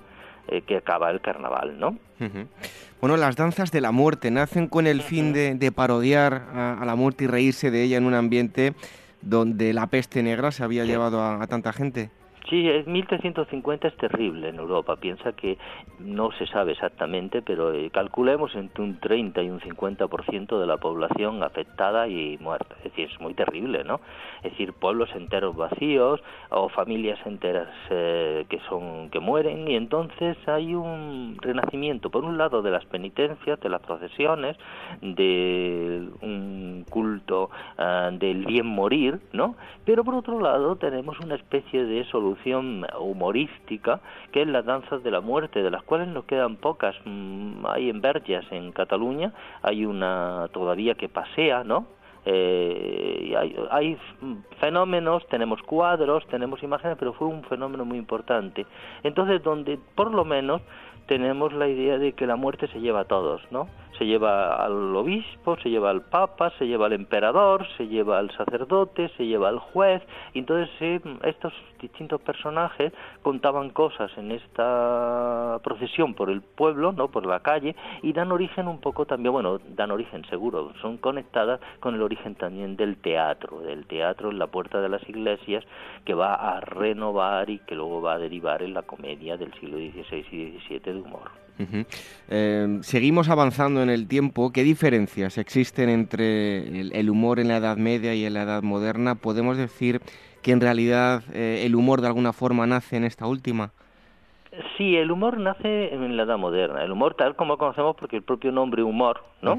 Es un término médico, es un término que en el 16 se utiliza mucho eh, por la teoría de los humores. Hay que controlar en el cuerpo, se hacía de una forma brutal porque se hacía con sangrías y purgas, con lo cual más bien mataban a los pacientes. Pero bueno, dejemos correr este asunto y eh, vayamos al tema humor en concreto. Claro, el hecho de tener buen humor, es decir, canalizar los humores hacia un buen humor, se hace, eh, se empieza a teorizar a través de que hay que tener eh, eh, alegría, ¿no? Y para tener alegría, pues hay que contar chistes. Y en el siglo XVI empieza a variar esto con respecto, ya digo, a la edad, a la edad feudal, a la edad media, que lo tenía como una especie de mecanismos de control dentro de la cristiandad, ¿no?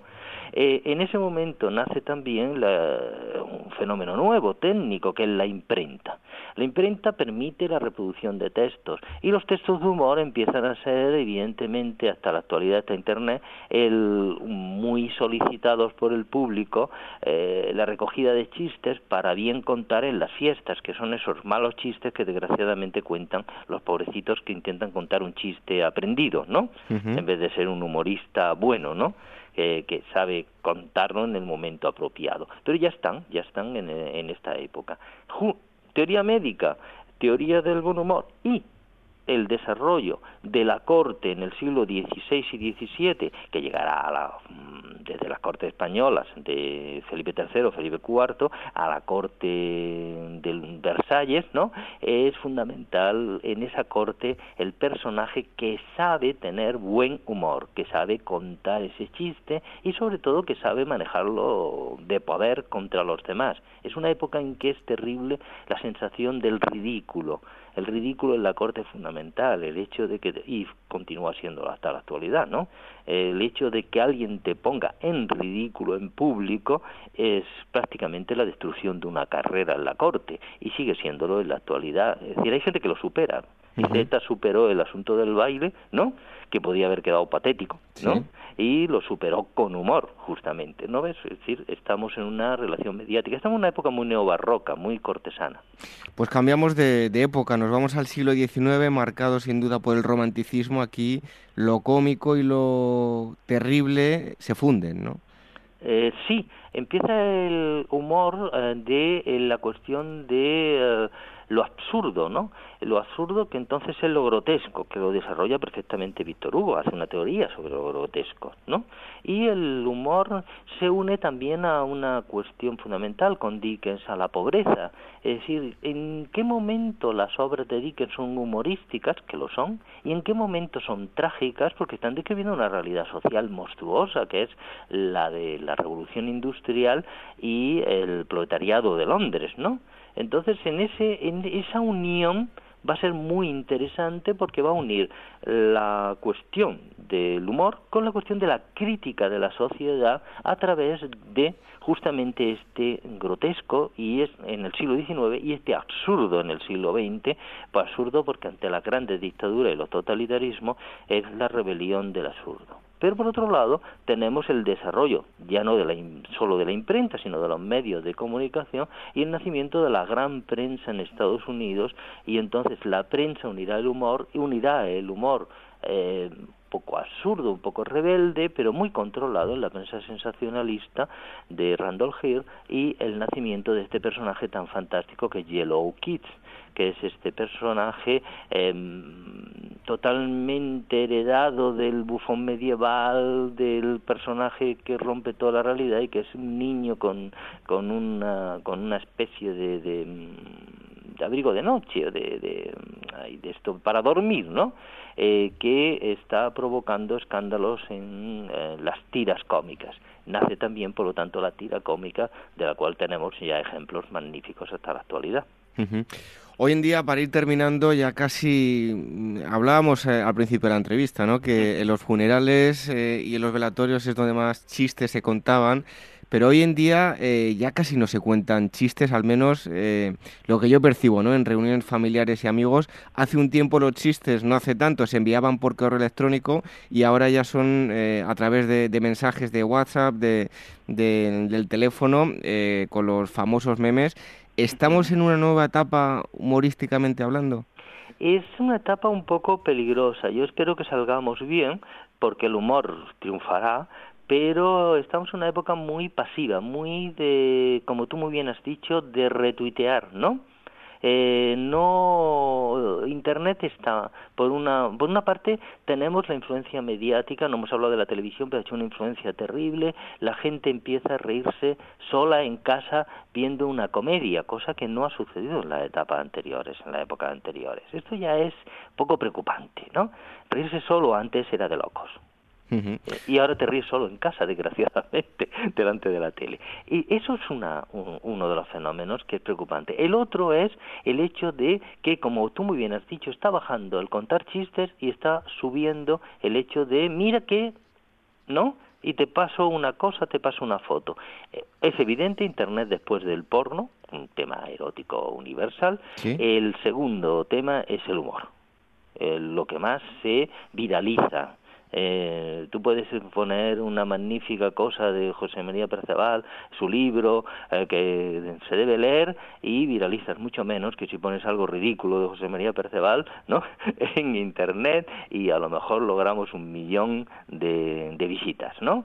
Porque fíjate qué gracioso que se ha caído por una escalera o yo qué sé, ¿no? Es decir, algún tema de estos. Hay cosas en Internet que uno no se explica la cantidad de visitas que hay abajo de un perro que ha mordido no sé qué a un pobre niño en no sé qué situación. Y sí, desde luego yo respeto eh, los gustos de cada persona, pero eh, uno ve eh, vídeos en YouTube de los famosos youtubers que, que, uno no se explica cómo pueden tener eh, tantas visitas cuando mm, personalmente, y repito que respeto los gustos de, todo el mundo, a mí no me hace ninguna gracia algunos de esos vídeos que tienen millones de, visitas y uno no se lo explica. Algunos más bien da vergüenza y son del vídeo excluyente. Internet está lleno de vídeos racistas, de vídeos xenófobos, de vídeos homófobos, eh, mm, refleja la sociedad en que vivimos, ¿no? En donde esos chistes se contaban antes en privado y ahora se viralizan en público. Y algunos de ellos incluso eh, pues atentan directamente contra la mm, honorabilidad de personas concretas y deben ser perseguidos. Ahí estamos en el límite y es en eso, por eso el título del libro lo pacté con Cátedra, que era el humor y sus límites, ¿no? Porque siempre estamos en el borde del abismo. Yo digo, por una parte hay que permitir este humor y por otra parte hay que tener en cuenta que las personas concretas hay que protegerlas. Desde luego, pues eh, ya ven cómo ha evolucionado el, humor, en qué ha terminado y deberíamos poner eh, ciertos eh, límites, dónde está el, humor o ya el, hacer daño a, las personas. Les recomendamos este estudio antropológico, desde luego, el humor y sus límites, de qué se ha reído la humanidad, el autor que ha estado con nosotros, José María Perceval, y de la editorial Cátedra. José María, muchísimas gracias por, por haber estado en Agora. Muchísimas gracias a vosotros. Un fuerte abrazo. Un fuerte abrazo.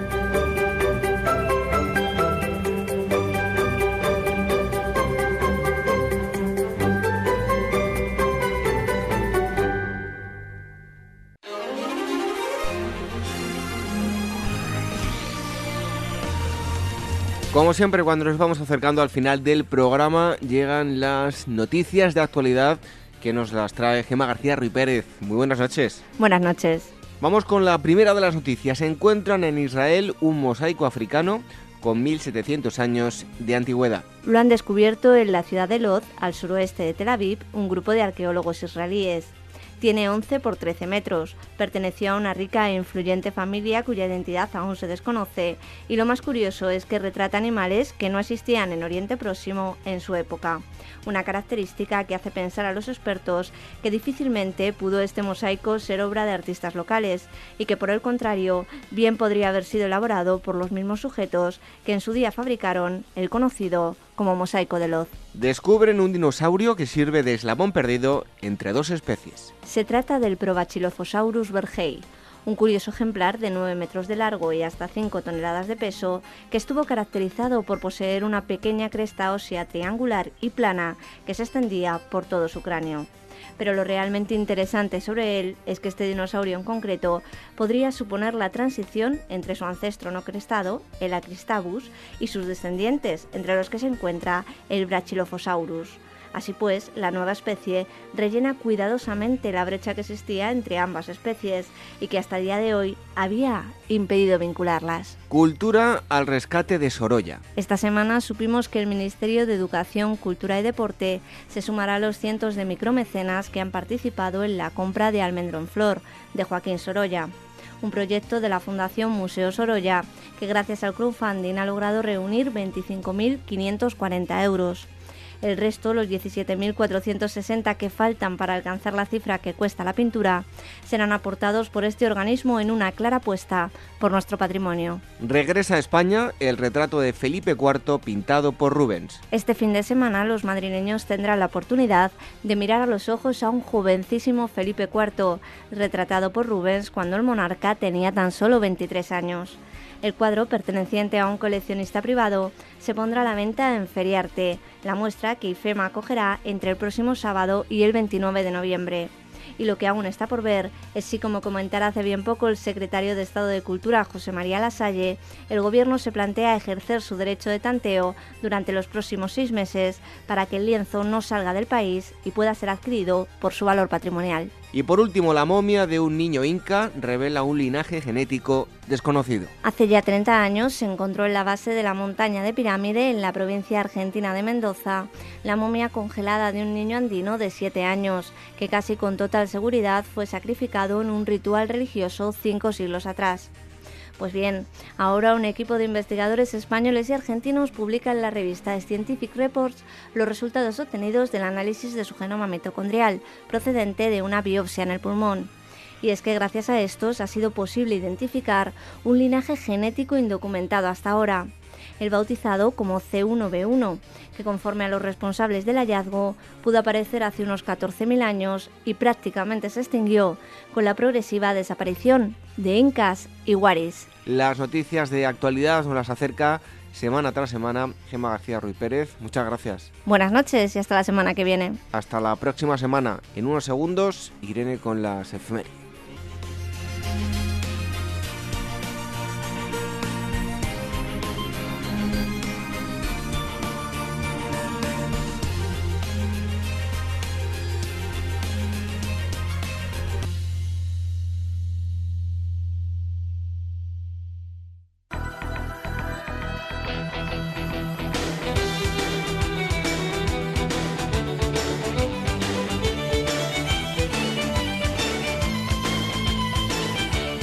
Acercando ya al final del programa. Tenemos nuevamente aquí a Irene Aguilar porque llegan las efemérides. Vamos a empezar con un día como hoy, 21 de noviembre, pero de 1969.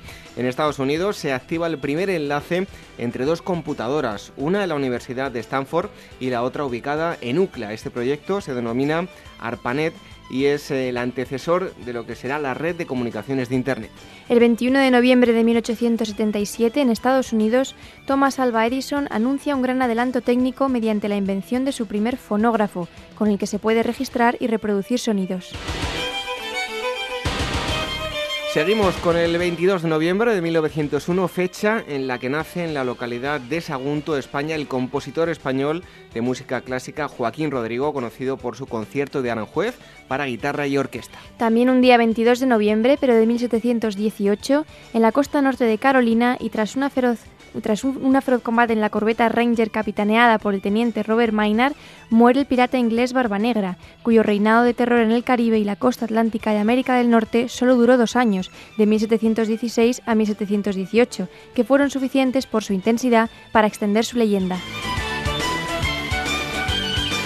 El 23 de noviembre de 1534 fallece en Madrid Beatriz Galindo, humanista española y preceptora de la reina Isabel I, la católica y de sus hijos, perteneciente a una familia de hidalgos, estudiosa del latín, pronto alcanzó la distinción suficiente como para ser nombrada preceptora de la reina castellana Isabel I. Destacó por su actividad relacionada con la beneficencia religiosa que le llevó a fundar distintos establecimientos como el Hospital de la Santa Cruz o el Convento de la Concepción Jerónima. El 23 de noviembre de 1936, en Estados Unidos, hace su aparición el primer número de la emblemática revista Life. Llega el 24 de noviembre de 1859, día en que Charles Darwin publica su magna obra El origen de las especies, fruto de más de 20 años de trabajo de investigación, observación minuciosa y detallada y viajes a bordo del eh, hermoso bergatín Beagle como naturalista en un, en un periplo que duró cinco años. En su libro manifiesta científicamente su teoría de la selección natural como causa del impulso evolutivo de las especies. La inspiración para la teoría la halló en el economista inglés Thomas Malthus. También en 24 de noviembre, pero de 1864, en la localidad francesa de Albi, nace Henri Toulouse-Lautrec, pintor y cartelista francés que reflejará en sus obras la vida nocturna parisiense de finales del siglo XIX. El 25 de noviembre de 1177, durante la Segunda Cruzada, al estar atravesando el ejército sarraceno de Saladino, conformado por 25.000 efectivos, un estrecho barranco cercano al castillo de Monguisar, tiene lugar la batalla de Ascalón, cuando un ejército cristiano formado por unos 400 caballeros y cerca de 4.000 infantes se echa brutalmente encima de la infantería musulmana.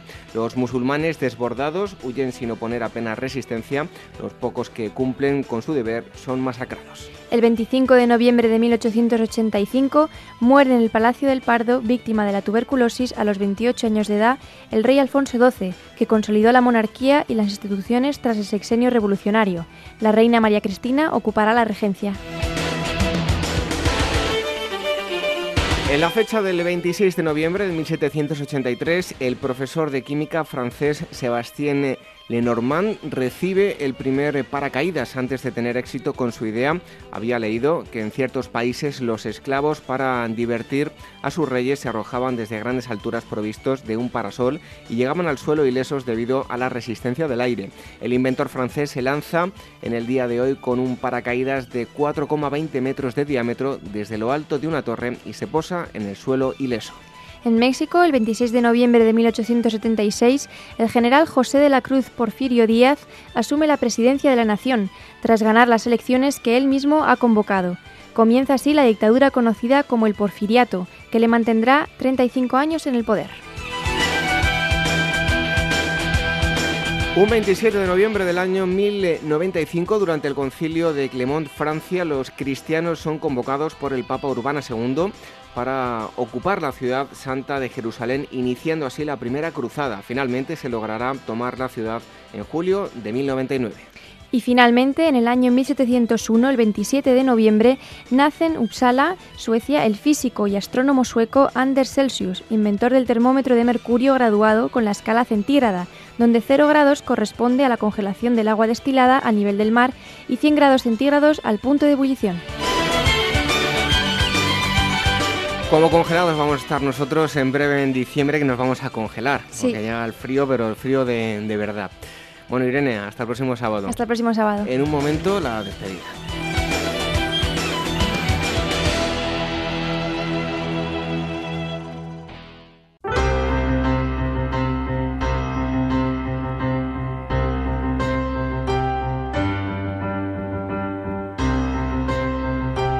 Termina nuestro tiempo de hoy, una hora y media cargada de historia. Hemos conocido la figura de Felipe II de la mano de todo un experto, el historiador y guionista Javier Olivares. También les hemos hablado de la risa, de todo aquello de, los que, de lo que nos hemos reído a lo largo de la historia. Resulta curioso comparar, desde luego, todo aquello sobre lo que nos hemos mofado en las diferentes épocas. Y les hemos acercado la exposición sobre Julio Verne, exposición que no se pueden perder, aún tienen tiempo para visitarla.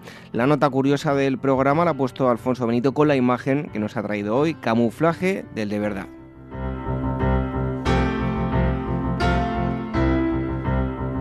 Y pueden contactar con nosotros en cualquiera de estas dos direcciones, contacto arroba agorahistoria.com y agora arroba capitalradio.es. Recuerden que si no nos han podido escuchar en directo pueden hacerlo cuando ustedes quieran a través de los podcasts. En nuestra web tienen disponibles los enlaces para descargar el programa.